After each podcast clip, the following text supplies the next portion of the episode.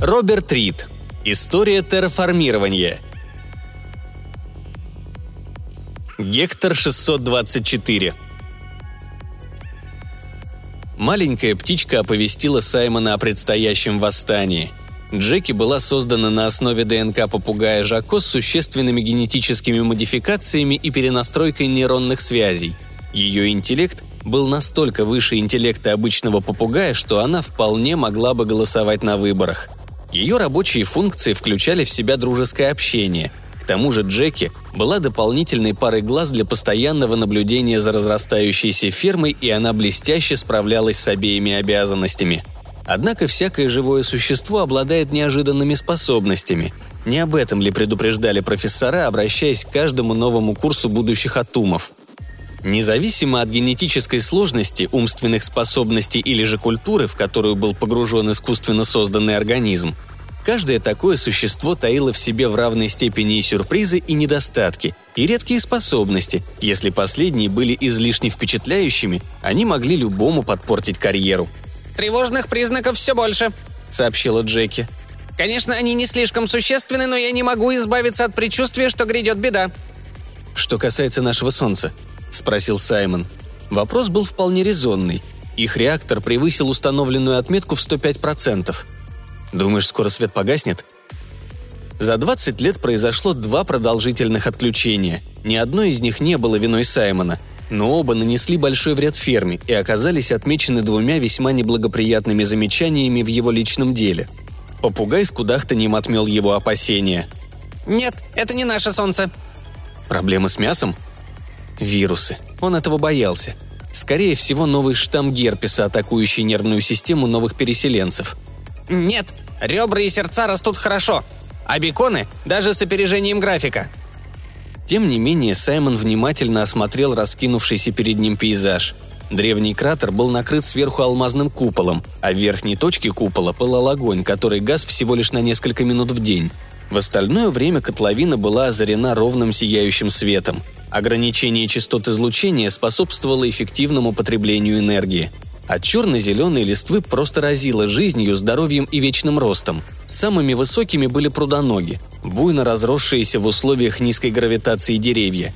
Их бесчисленные стволы несли на себе чашеобразные резервуары, наполненные чистой водой – Каждый такой резервуар кишел креветками и рыбами. Каждый был покрыт тонкой живой кожицей, чтобы ни порыв ветра, ни животные не могли повредить драгоценному содержимому этих искусственных прудов. Еще в юности Саймон помогал проектировать первых прудоногов, а со времени появления на гекторе молодого Атума под его руководством в их конструкцию было внесено бесчисленное множество усовершенствований, которые позволили прудоногам пышно разрастись на углеродистой почве – ни одно достижение не вызывало у Саймона такого чувства радости. Ребра и сердца, а также беконы, напротив, были обычными коммерческими видами, уродливыми с любой эстетической точки зрения. Долгими днями Саймон, как хозяин фермы, мечтал о том, чтобы отбирать и улучшать образцы сообразно собственным вкусом, создать что-то лучшее, нежели это эффективная, но заурядная фабрика по производству пищи. «Что не так, Джеки?» – спокойно, но настойчиво спросил он – «Отмечено проникновение двух человек», — сообщила птица. «Они передвигались под куполом, но избегали основных троп. Я не узнала их лиц, но они были в шахтерских комбинезонах». «И что делали эти шахтеры? Воровали еду?» «Они ничего не делали», — сказала она. «Ничего дурного, по крайней мере. Но разговаривали они не как шахтеры». Саймон выжидал. «Они говорили об огне». «Расскажи-ка мне», — попросил он. Вопреки всем стереотипам, Джеки совершенно не умела никого передразнивать. Впрочем, она знала о своем недостатке и даже не стала пытаться копировать голоса незнакомцев. Вместо этого она просто подвела итог. Женщина сказала, что ей неспокойно, а мужчина сказал, что скоро все случится, через 33 часа. Сказал, что псы спят и что огонь разожжен, что даже если бы власти знали об этом плане, то сейчас уже никто не в силах остановить то, что остановить нельзя. «Я ничего из этого не понял», – признался Саймон. «И почему я не удивлена?» Сарказм был еще одной непредвиденной способностью Джеки. «Вначале я не беспокоилась, но огонь меня пугает, и я подумала, что упоминание властей тоже настораживает». Тут Саймон был согласен с Джеки. В принципе, каждый аспект жизни колонии был под контролем властей, если они чего-то не знали, «Вот почему я последовала за шахтерами», — сообщила птица. «Ты же сказала, что они не были шахтерами». «Они просто были очень сильными. Два чрезвычайно мускулистых человеческих существа». Только военные и недавние переселенцы держали мышцы в тонусе. Минимальная гравитация и ограничения в калориях сделали Саймона тонким, как ивовый прутик. Что еще они говорили? «Они молчали и заговорили только один раз», — сказала птица. Как раз перед тем, как покинуть ферму, мужчина обернулся к женщине и сказал ей, чтобы она улыбнулась. Сказал, Маккол знает, что делать, и попросил, чтобы она была так добра, черт побери, и перестала попусту тратить энергию, воображая самое худшее. Саймон ничего не сказал. «Ты же знаешь Маккола, не так ли?» – спросила Джеки. «Да», – признал он. «Сказать по правде, он тот самый Атум, кто дал мне это место», Два темных красноватых астероида плотно соединились друг с другом, образуя Гектор-624. Этот маленький мир двигался по орбите вокруг Солнца на 60 градусов впереди Юпитера в уютной зоне Лагранжа, где уже много миллионов лет плавало множество троянских астероидов. Гектор был небесным телом удлиненной формы с периодом обращения в 7 часов. Саймон считал этот мир уродливым – то, что он жил на самой окраине заселенного пространства и служил властям и корпорациям, как обычный фермер, дело не меняло.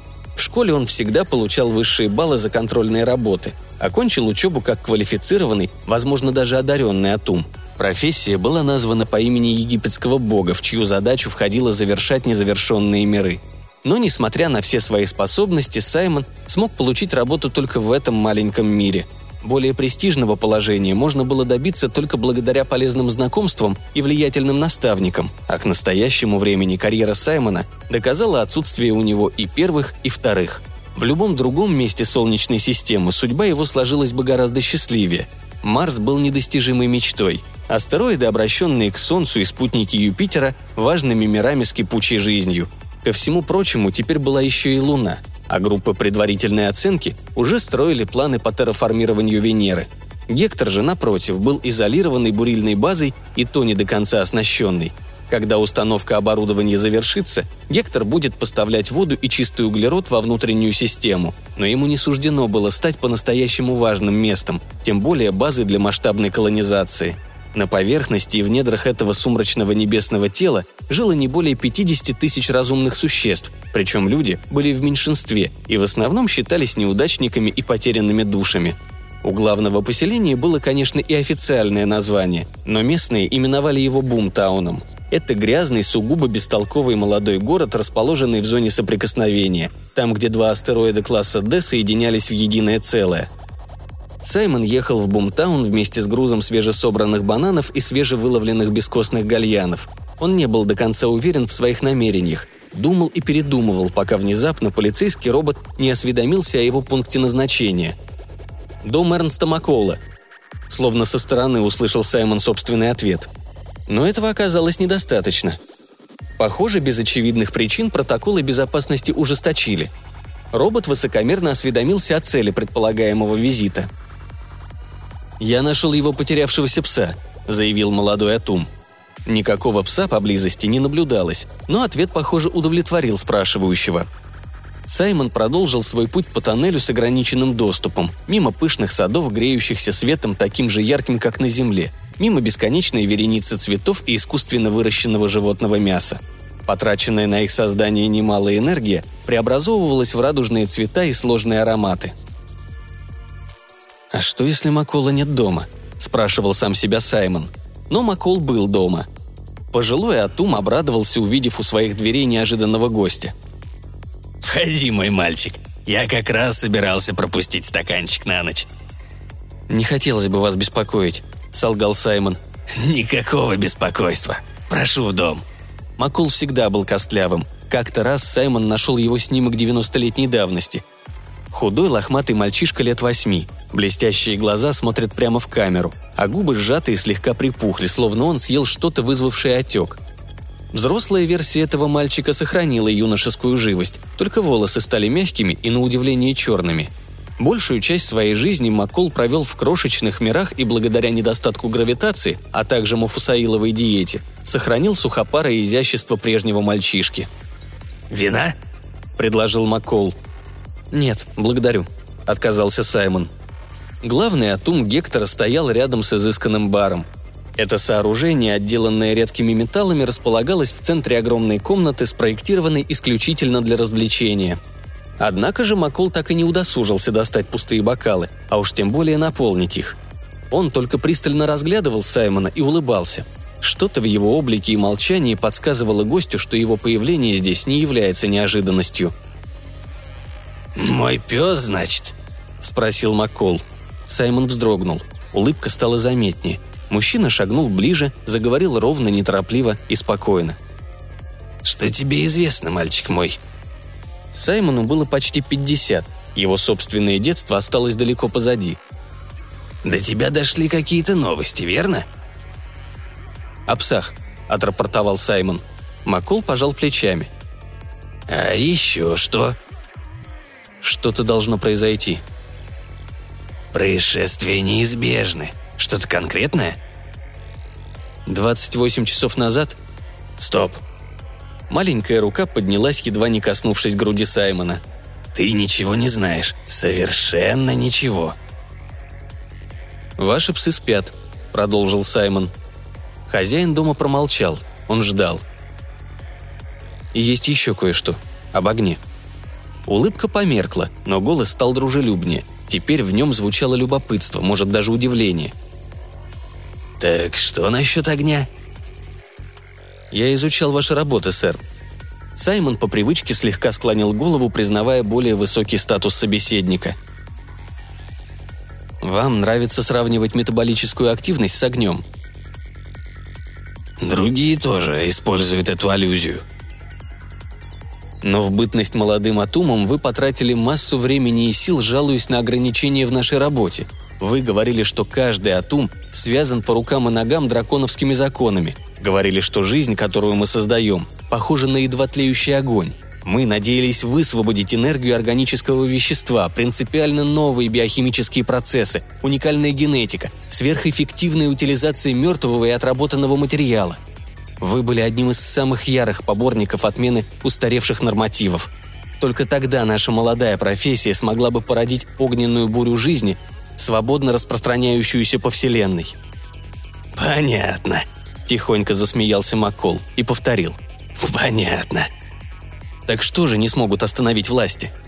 Атум не ответил. Вместо этого он спросил. «Как по-твоему, почему высококвалифицированный исследователь, человек, успевший добиться столь многого, с такой охотой отправился в столь отдаленное место? Ради чего Эрнест Маккол, отказавшись от всех выгодных предложений, отправился в долгий путь к этой ничтожной глыбе изо льда и космического мусора?» Саймон промолчал – Псы существуют», — признался Маккол. «Кстати, они скоро должны проснуться. Десятилетия исследований и целый ряд тайных лабораторий позволили совершить несколько революций в области продуктивности и приспособляемости организмов. Это сделали вы? Не я один. Атум тряхнул густыми черными волосами. Еще десяток блестящих соратников, работающих вместе со мной, и союзники в двадцати других мирах. Конечно, ум у меня тонкий и смелый, но гордыни я не страдаю. «Но ведь один из ваших соратников я», — заметил Саймон. «О, нет, нет. Я бы тебя привлек на свою сторону, молодой человек. На самом деле именно поэтому я отговорил нескольких вероятных работодателей брать выпускников из твоего класса. Я был уверен, что смогу использовать твои таланты здесь, рядом. Но я же ничего не сделал. Именно так, согласился Маккол. Признаюсь, для меня это стало сюрпризом. Я следил за тобой с тех пор, как ты сюда прибыл. За твоей работой и в особенности за тем, как ты реагируешь на давление сверху. По чести сказать, я был разочарован.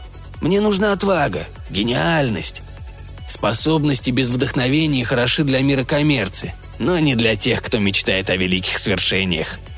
Лицо у Саймона вспыхнуло, словно ему дали пощечину. У него сдавило горло, стало трудно дышать. А затем, несмотря на отчаянные попытки взять себя в руки, он заплакал, и слезы потекли по его покрасневшим щекам. «Но тем не менее ты мне нравишься», — продолжал Маккол. А поскольку ты не посвящен в детали моего плана, и остановить то, что вскоре должно произойти, невозможно, я решил сделать тебе подарок. Воспользуйся этим шансом, чтобы незаметно ускользнуть. Через четыре часа от Гектора отходит транспорт. Там будут свободные места. Советую тебе занять одно из них».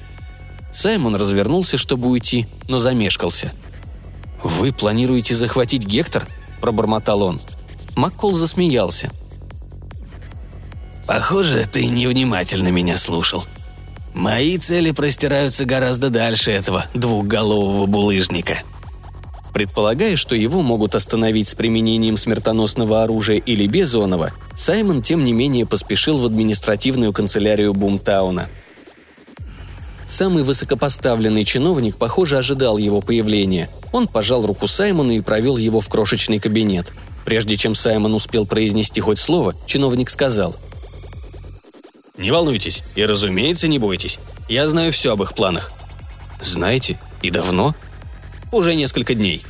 Пожал плечами чиновник и прибавил с уверенностью, которой не испытывал. Мы держим Макола в поле зрения, как и всех его помощников. И наша группа безопасности с минуты на минуту уничтожит обе его частные лаборатории. «Хорошо», — с готовностью откликнулся Саймон. И тут чиновник перестал улыбаться. «Но вот что мне интересно. Почему вы сначала направились в дом Атума, а только потом появились у нас?» — помрачнев спросил он у фермера. — «Я вообще ничего не знал», — сказал Саймон. «Вы уживали информацию?» Стараясь говорить как можно более убедительно, Саймон произнес. «Да, если уж сообщать о еще несовершенном преступлении, то необходимы детали. Нужно было представить доказательства, чтобы вы мне поверили». «Ответ хороший», — сказал чиновник. «По крайней мере, сейчас он меня устраивает». Саймону стало холодно. Он почувствовал слабость. Для него сейчас было важно только одно – вернуться на свою ферму, к Джеки. Если беда минует, он снова сможет играть важную роль в обеспечении пищи этого маленького мирка. Его буквально трясло от волнения. «Я могу идти?» – решился спросить он. «Нет, пока мы не будем уверены». Саймон судорожно сглотнул. «Уверены в чем?» В ответ он услышал смешок, а затем зловещее «Во всем, разумеется, во всем». Все атаки на лабораторию угодили в обстоятельно расставленные ловушки. Застать наемников Маккола врасплох не удалось, а попытка схватить всех главарей разом закончилась ничем. Все, что удалось заполучить властям – несколько голографических изображений и роботизированных имитаторов. Затем мятежники захватили местную систему коммуникации. Их ответная атака должна была пройти точно по расписанию – Элементарная порядочность требовала предупредить гражданских и дать им возможность бежать, воспользовавшись любыми доступными средствами. Но власти запретили все перемещения. Спешно собрав уцелевшие силы, они занялись разработкой новых планов, пока не появились пресловутые псы. Секретные туннели уходили вглубь меньшей части Гектора, и именно оттуда появились чудовища с горячей кровью. Невероятно быстрые, они бесконтрольно перемещались по Бумтауну с одинаковой легкостью поглощая плоть и лазерные заряды. Саймону удалось воспользоваться возникшим вслед за этим хаосом и совершить побег. На ферме он обнаружил трех роботов гражданского назначения, которые поспешно устанавливали небольшую термоядерную бомбу. «Мы не можем оставить эти ресурсы врагу», – доложила одна из машин. Саймону было уже все равно. Он забрал Джеки и кое-какие пожитки, после чего помчался во временный порт – Почва под его ногами содрогалась и шла трещинами, а тысячи людей в панике покидали Гектор на любом транспорте, хоть маломальски годившемся для полетов в космосе, и шли на любые риски, только бы улететь отсюда в сторону Солнца. В следующие несколько недель Саймона допрашивали голоса издалека. Военные стратегии и политики хотели получить информацию о личности Макола, как можно больше информации. Саймон делился своими догадками и предположениями, стараясь ничем не выдать собственного замешательства – Едва транспорт Саймона вышел на марсианскую орбиту, беженцы были отправлены в карантин на новый Фобос. Кто знает, какими неизвестными болезнями мог отравить их кровь Маккол. В промежутках между тестами и новыми собеседованиями Саймон смотрел на мир своего детства, манивший его видениями синих холодных морей и плотной в основном искусственной атмосферы. Суровый пустынный ландшафт исчез. Стремительная трансформация мира вызывала одновременно чувство гордости и печаль утраты – Однако, несмотря на все блестящие планы и триллионы вложенных евро, процесс терраформирования был далек от идеального. С высоты в 40 тысяч километров Саймон распознавал озера, наполненные кислотой, и мертвые сухостойные леса. К тому же ходили слухи, что новая экосистема оказалась гораздо менее стабильной, чем утверждалось официально. Спустя 15 месяцев Саймона выпустили из карантина. Он смотрел новости о том, как целая флотилия мощных военных судов штурмовала Гектор-624. Роботы и ударные части высадились в безжизненном кратере, где прежде была ферма Саймона. Грозные псы были расплавлены или заморожены. Каждая битва завершилась победоносно. Не за горами была окончательная победа. Однако внезапно война приняла совершенно иной оборот. Сине-белая вспышка взрыва расколола астероид. Со времени начала мятежа меньшая часть Гектора подверглась полной трансформации. Под красноватой коркой скрывался транспортный корабль невероятных размеров. Взрыв расколол более крупную часть Гектора на огромные куски, неся смерть наступающим войскам. Половина астероида сошла со своей прежней орбиты, нефтяные двигатели заработали. Курс корабля пролегал в опасной близости от Юпитера, но именно близость гигантской планеты помогла кораблю набрать ускорение. Не встретив сопротивления, корабль направился во внешнюю Солнечную систему, пройдя достаточно близко к Сатурну, чтобы получить дополнительный разгон – Через пять лет были изобретены более совершенные звездные двигатели. К тому времени о планах Маккола уже было известно всем. Никто и не думал преследовать его, тем более продолжать войну. К чему?